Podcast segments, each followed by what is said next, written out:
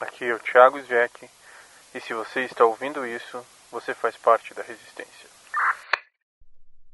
Nessa terça-feira, 21 de abril de 2020, completo 32 dias do meu isolamento físico. Isso vai passar e vamos vencer, mas o mundo não será mais o mesmo depois disso. Aliás, o mundo já mudou.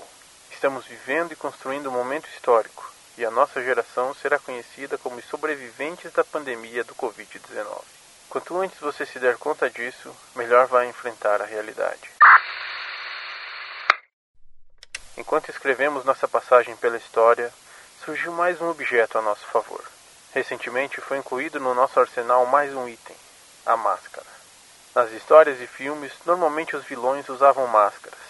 E até isso mudou nesse nosso novo mundo. Aqui no novo normal, nós da resistência, o exército do bem, usaremos máscaras nos combates. Para não concorrer com as máscaras utilizadas pelos profissionais da saúde, o Ministério da Saúde recomendou que as nossas máscaras sejam confeccionadas em casa.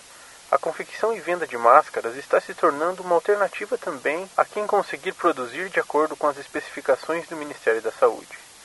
A lista de especificações pode ser encontrada buscando no Google a expressão Máscara Ministério da Saúde. Vou deixar o link na postagem desse episódio, mas ressalto que a máscara é de uso individual e deve ser feita na medida correta para cobrir totalmente a boca e o nariz. Além disso, precisa se ajustar bem ao rosto sem deixar espaços nas laterais. Ela deve ter pelo menos duas camadas de tecido para servir de barreira física contra o vírus. É importante observar que, assim como outra arma, as máscaras precisam ser usadas de maneira correta. É indicado que a máscara esteja sempre bem higienizada. Higienize suas mãos antes de colocar a máscara e, após colocá-la, não toque no tecido. Se precisar ajustar novamente, toque apenas nas alças que prendem a máscara. Permanece o alerta para ficar em casa, mas se precisar sair, use a máscara.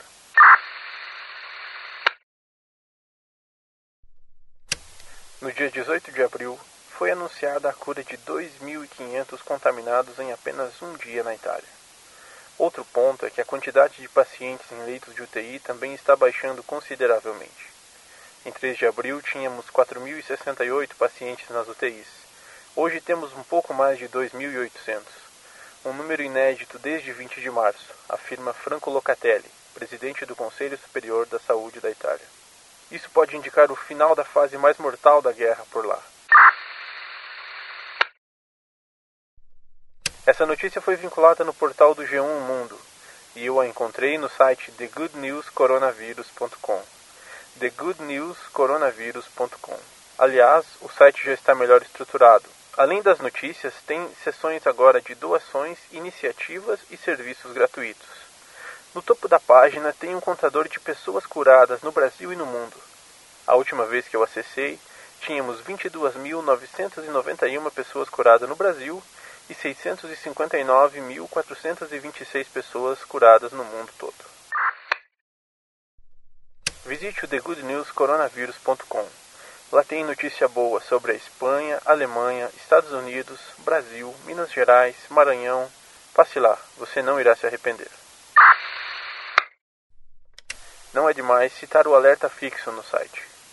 Vale lembrar que as notícias não mudam o cenário atual do Brasil. Fiquem em casa e lavem as mãos. Sobre as fake news, circulou pelas redes sociais a notícia de que máscaras vindas da China, contaminadas com o vírus, estavam sendo distribuídas no Brasil e que devem ser evitadas ou higienizadas. Pelo que os estudos apontam, o vírus não resistiria ao tempo de transporte da China até o Brasil. Ele sobrevive até 72 horas em superfícies de plástico e 24 horas em superfícies de papelão, de acordo com o infectologista Leonardo Weisman. Além disso, as máscaras e outros equipamentos que o Ministério da Saúde importou são destinados aos profissionais de saúde e não à população em geral.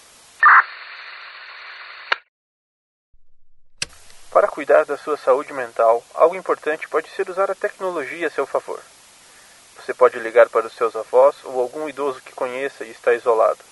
Ligar pelo Skype para algum amigo que não fala há algum tempo. Fazer uma videochamada com todos os seus primos. Ferramentas como Instagram, WhatsApp, Zoom, Skype podem ser muito úteis nesse momento. Temos muitas opções para nos manter conectados com nossa família e amigos. Cuide-se e mantenha sua esperança. Nós vamos vencer. Já vencemos outras batalhas como essa e essa possivelmente não será a última. Outra coisa que você pode ter certeza é de que não está sozinho nessa. Reforço que nós vamos vencer e vamos fazer isso juntos. Precisamos fazer isso juntos. Inclusive, temos muitos focos da resistência espalhados pelo Brasil. Ouça as mensagens que eu recebi. Meu nome é Daniele Santos, sou de Telemaco Borba, Paraná e faço parte da Resistência. Meu nome é Otto Eringer, de Colombo, e eu faço parte da Resistência. Se você também quiser entrar em contato comigo, escreva para o e-mail resistenciapodcast.gmail.com resistenciapodcast.gmail.com ou ainda pelo WhatsApp no número 41 99960 7522 99960 7522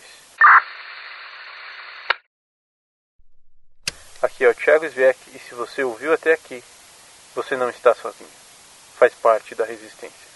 Que a paz esteja com você e se lembre, eu voltarei.